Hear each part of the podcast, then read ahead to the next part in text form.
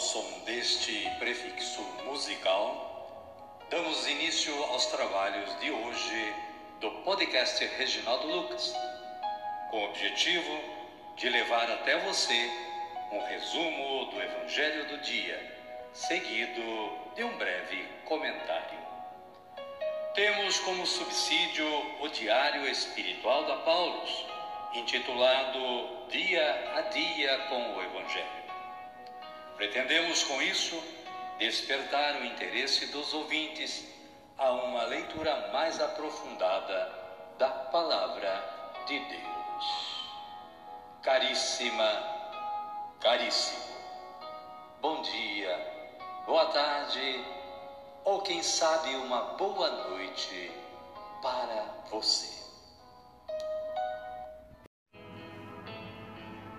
Hoje é 18 de novembro de 2023, sábado da 32ª semana do tempo comum. A igreja hoje celebra a dedicação das basílicas de São Pedro e de São Paulo. É o aniversário das duas grandes basílicas pontifícias, São Pedro, no Vaticano, e a de São Paulo, fora dos muros.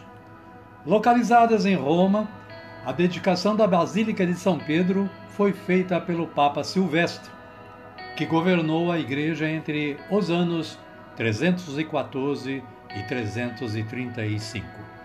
A Basílica de São Paulo foi dedicada pelo Papa Cirício, cujo pontificado ocorreu entre 384 e 399. Na cripta da Basílica de São Pedro de Roma, descansam os seus restos mortais. São Pedro e São Paulo, rogai por nós. Caríssima, caríssimo, aqui está apenas uma introdução à história destas basílicas. Você pode saber mais acessando o site da Canção Nova. A liturgia da palavra deste sábado nos reserva as seguintes leituras. Livro da Sabedoria, capítulo 18, versículos 14 a 16 e capítulo 19, versículos 6 a 9. O Salmo responsorial é de número 104 ou 105, nos versículos 2 e 3, versículos 36 e 37 e versículos 42 e 43.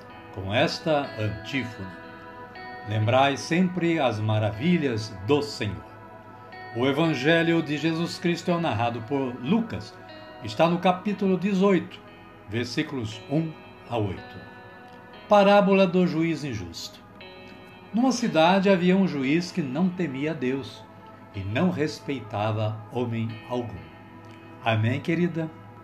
Amém, querido? Vamos rezar? Então rezemos assim. Vinde, Espírito Santo, e enchei os corações dos vossos fiéis, e acendei neles o fogo do vosso amor. Enviai o vosso Espírito, e tudo será criado, e renovareis a face da terra. Oremos. Ó Deus, que instruístes os corações dos vossos fiéis com a luz do Espírito Santo, fazei que apreciemos retamente todas as coisas, segundo o mesmo Espírito, e gozemos sempre da sua consolação. Por Cristo, Senhor nosso. Amém. Agora sim, agora estamos preparados para acolher o Santo Evangelho. Mas antes, vamos ouvir este cântico de aclamação.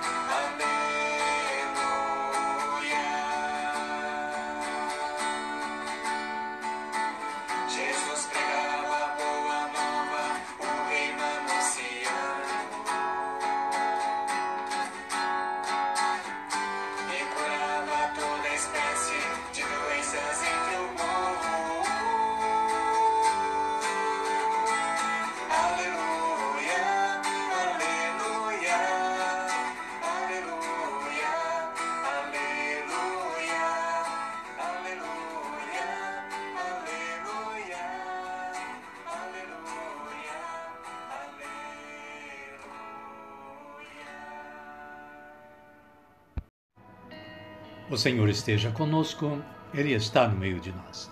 Evangelho de Jesus Cristo, narrado por Lucas. Glória a vós, Senhor. Naquele tempo, Jesus contou aos discípulos uma parábola para mostrar-lhes a necessidade de rezar sempre e nunca desistir, dizendo o seguinte: Numa cidade havia um juiz que não temia Deus e não respeitava homem algum. Na mesma cidade havia uma viúva que vinha à procura do juiz pedindo: Faze-me justiça contra o meu adversário. Durante muito tempo, o juiz se recusou. Por fim, ele pensou: Eu não temo a Deus e não respeito homem algum, mas esta viúva já me está aborrecendo. Vou fazer-lhe justiça, para que ela não venha agredir-me. E o Senhor acrescentou: Escutai o que diz este juiz injusto. E Deus não fará justiça aos seus escolhidos, que dia e noite gritam por ele? Será que vai fazê-los esperar? Eu vos digo que Deus lhes fará justiça bem depressa. Mas o filho do homem, quando vier, será que ainda vai encontrar fé sobre a terra? Palavra da salvação. Glória a vós, Senhor. Amada, amado de Deus, o breve comentário da Paulus diz que, enquanto se dirige para Jerusalém, Jesus continua seus ensinamentos por meio de parábolas. Ele conta uma parábola aos discípulos para mostrar-lhes a necessidade da oração e do fortalecimento da fé. Duas realidades que andam juntas oração e fé. O texto inicia com a oração e conclui com a fé. O evangelista apresenta o caso de uma pobre viúva, sem apoio de ninguém. Viúva no tempo de Jesus é símbolo de pessoa pobre, juntamente com órfãos e estrangeiros. Essa viúva busca um juiz para que lhe faça justiça. Depois de muita insistência, o juiz atende o apelo da mulher. Como sempre, é muito difícil os pobres serem ouvidos e atendidos. Por outro lado, Deus fará justiça aos pobres, seus escolhidos. A oração e o engajamento no compromisso com o reino de Deus certamente fortalecerão nossa fé pois sem as obras ela é morta. Amém, querida? Amém, querido? Então, a oração que eu faço hoje diz assim: Senhor Jesus, que a minha fé se faça constante até o fim dos tempos e que a vossa verdade jamais desapareça do meu viver. Amém.